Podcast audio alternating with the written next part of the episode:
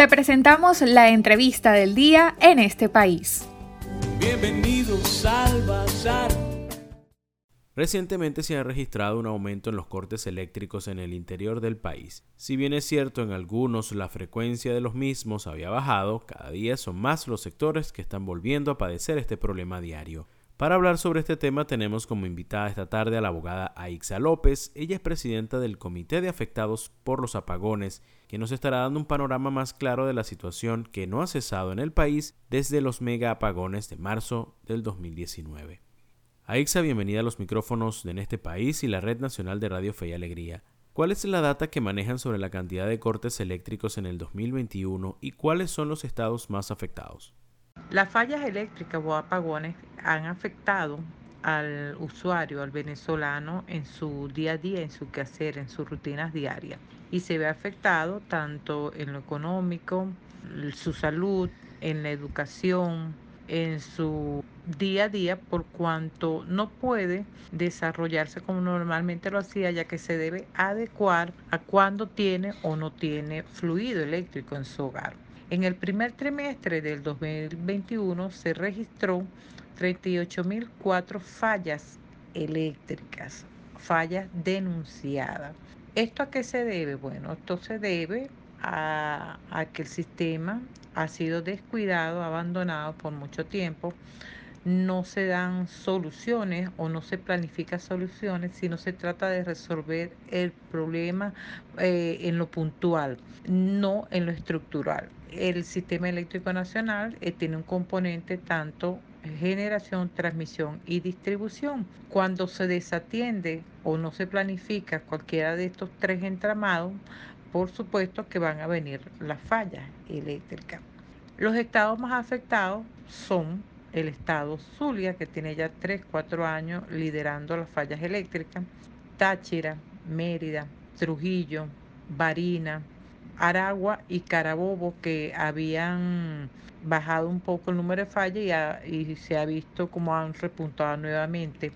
El estado Guárico, que sus fallas han cada día han ido subiendo, igual que el estado Miranda en los valles del Tuy se acentúan eh, las fallas diariamente. ¿Por qué sucede esto? Porque no se planifica, no se hacen los mantenimientos en su debido momento y no hay una planificación para ello.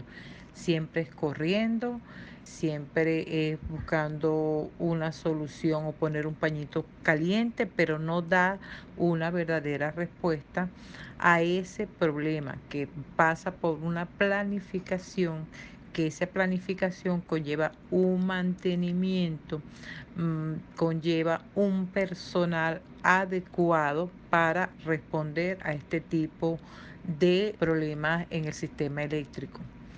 ¿A qué cree que se deba que algunos estados se han retomado estos cortes diarios?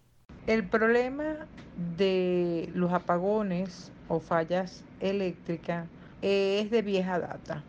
El sistema desde el año 2008 viene presentando problemas y eso se evidenció con los cuatro apagones a nivel nacional que se vivió en el año 2008.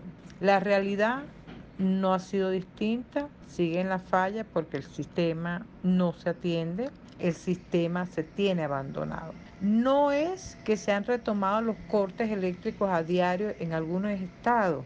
El problema es que los apagones y las fallas eléctricas continúan y se evidencia en fallas en el sistema en no tener luz, en apagones y bajones con mayor frecuencia, porque el sistema eléctrico está inestable, está endeble y la capacidad de generación, tanto termoeléctrica como hidroeléctrica, está colapsada.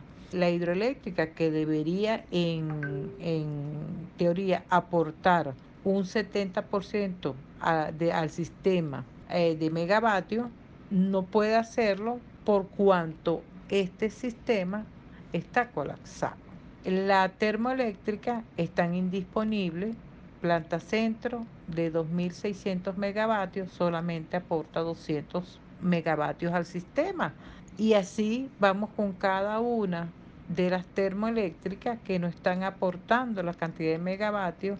Primero, porque este, no tienen mantenimiento en sus unidades. Segundo, porque funcionan con diésel y no hay diésel en el mercado para ponerlas a funcionar.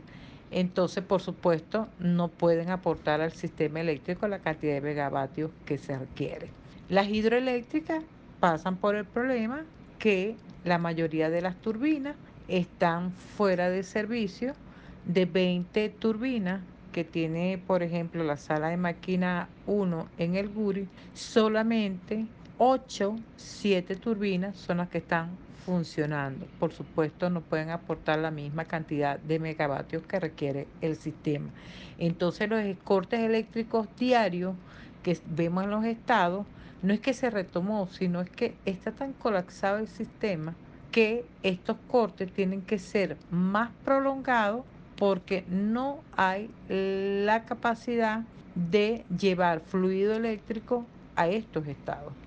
Les recordamos que estamos conversando esta tarde con la presidenta del Comité de Afectados por los Apagones, la abogada Aixa López. Ella nos está analizando la crisis que vive el sector eléctrico en Venezuela desde la perspectiva de los usuarios. ¿Qué tipo de medidas se necesitan para ir recuperando el sistema eléctrico nacional? Lo principal, la confianza.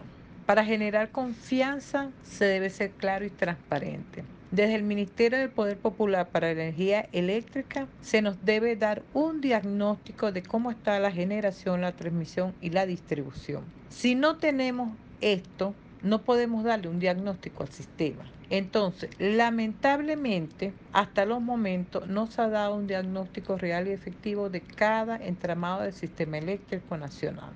Segundo, se deben hacer los mantenimientos preventivos en su momento, hora y lugar. No solamente se trata de mantenimiento correctivo, sino los preventivos. Se debe hacer una planificación en generación, transmisión y distribución. Se debe hacer una planificación porque si no se planifica no podemos ir colocando pañitos calientes cada vez que surja un problema. Debe cesar la desprofesionalización del sistema eléctrico nacional. Ya basta que nuestros profesionales y técnicos emigren a otras latitudes porque no se le da su atención requerida dentro de nuestra empresa eléctrica. Tercero, se debe ya hacer una mesa nacional donde participen nuestros profesionales y técnicos, que los tenemos bastante y valiosos en el país, para juntos atender este problema eléctrico. Con estas cuatro premisas podemos partir para buscar la solución y para ir recuperando el sistema. Pero lo principal, hacer un diagnóstico de qué tiene. Segundo, la planificación. Tercero, mantenimiento en su momento, hora y lugar. Cuarto, que cese la desprofesionalización en la industria eléctrica. Quinto, que se atienda al personal de Corpoelet en la dotación de insumos, herramientas para que puedan trabajar conforme que tengan los carros actos, que tengan sus materiales, que tengan sus botas, sus bragas, sus herramientas. Desde ese punto parte para poder atender al sistema eléctrico nacional como debe ser. Para finalizar, Aixa, ¿han podido hacer seguimiento a las reiteradas denuncias sobre aumentos en la facturación a pesar del mal servicio? ¿Quién le responde a los usuarios por los aparatos dañados por los apagones? Hemos recibido mm, muchísimas denuncias sobre el aumento desmedido en la facturación, a pesar de que tenemos un mal servicio, a pesar de los apagones, a, pesar de los bajones.